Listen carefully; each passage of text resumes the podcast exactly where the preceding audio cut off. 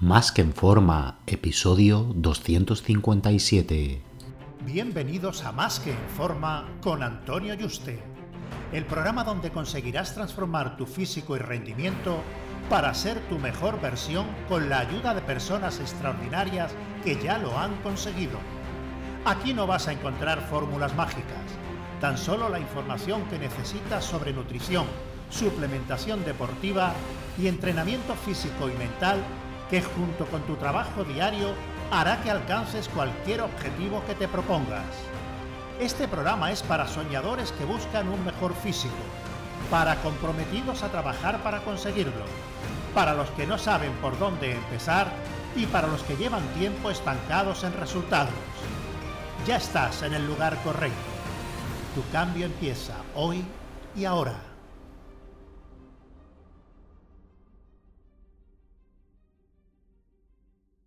Muy buenas y bienvenido a un nuevo programa. Recuerda que he abierto plazas para que puedas ser tu entrenador y dietista y trabajar uno a uno de la mano online para diseñarte tus dietas, entrenos y llevarte el seguimiento diario para que consiga tus objetivos físicos y de rendimiento de la forma más rápida, segura y sostenible posible. Así que si te interesa que trabajemos juntos, reserva tu cita por teléfono conmigo en antonioyuste.com barra ayúdame. antonioyuste.com barra ayúdame. Ayúdame sin tilde. Realmente el término dietas puzzle es un término que me he inventado yo, no sé si en algún sitio pues la llamarán así, pero no lo he encontrado hasta este momento y como ahora veremos, pues podría coger esto y decir, oh, he inventado la dieta puzzle y ponerme aquí a conseguir clientes a base de esta técnica marketingiana engañosa, ¿no? Y digo engañosa porque realmente yo no he inventado nada.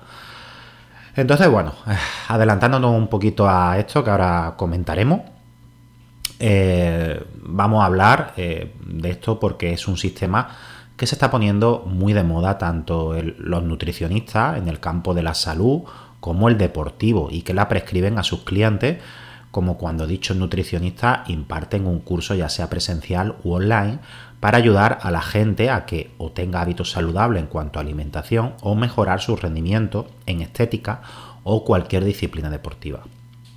Este tipo de dieta viene popularizada por la dieta de la zona, que se puso de moda hace ya casi dos décadas.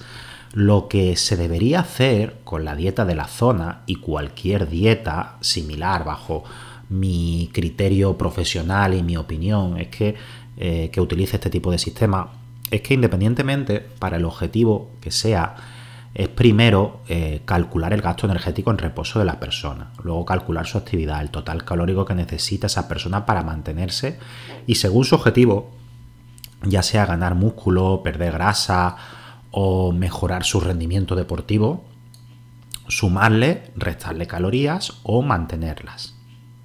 Además de ello, según el objetivo de la persona, deberá tener una proporción diferente de macronutrientes. Una persona que desea reducir sus niveles de progreso, de sobrepeso, perdón, apenas deberá tomar carbohidratos y más proteína y grasa, debido pues a su insulinoresistencia y otros factores, ¿no?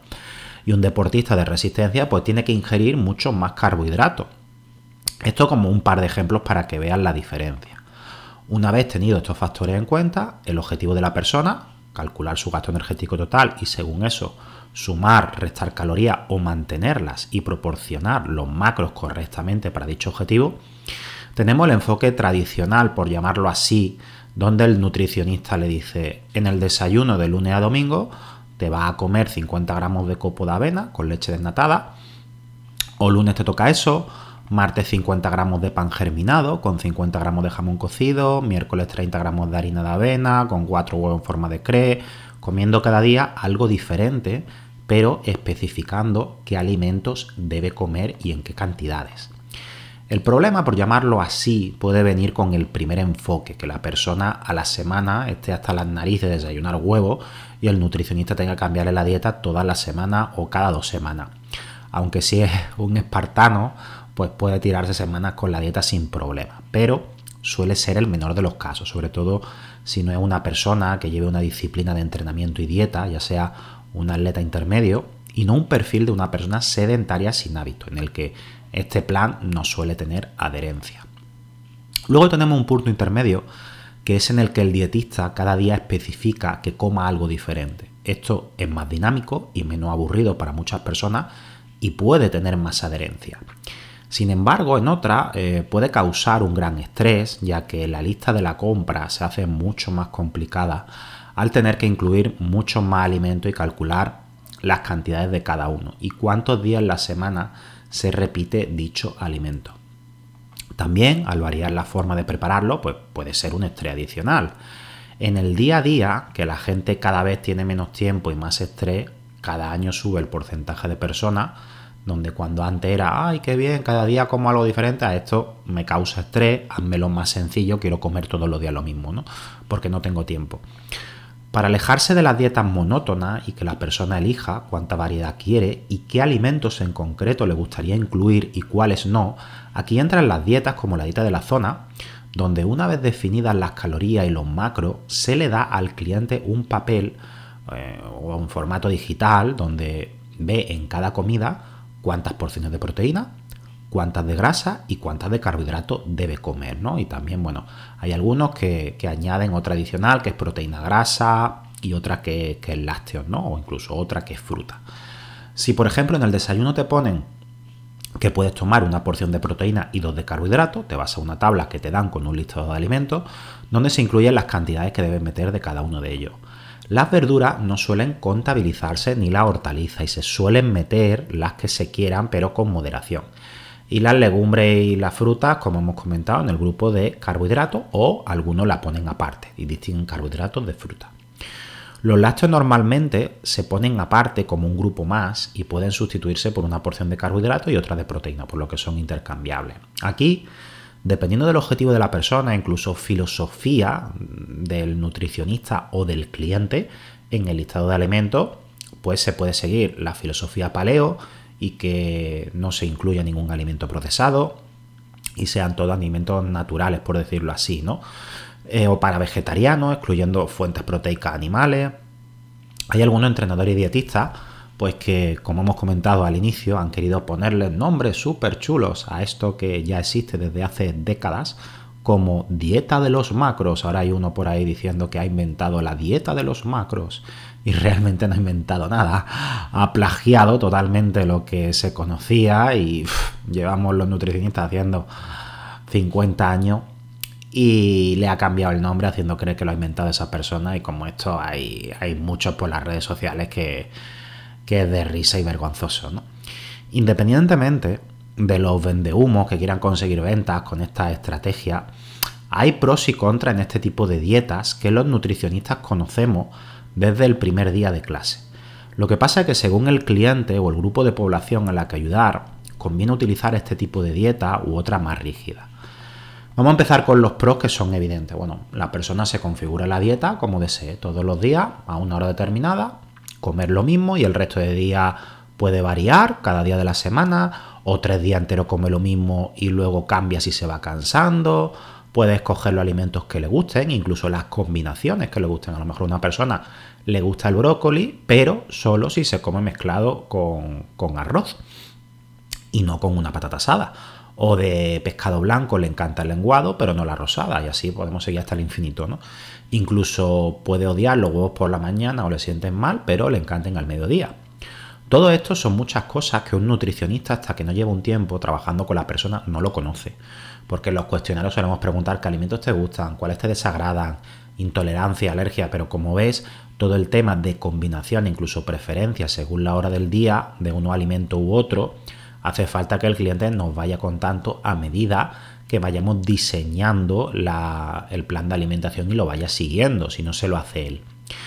Y aunque se consigan resultados con este tipo de dieta, me refiero a las dietas puzzle, de hecho yo llevo más de 5 años utilizándola para ayudar a, mis alumnas que tienen ansiedad por la comida y que llevan años con sobrepeso, ya que para este perfil sí que tiene una gran adherencia, pero también tiene sus problemas.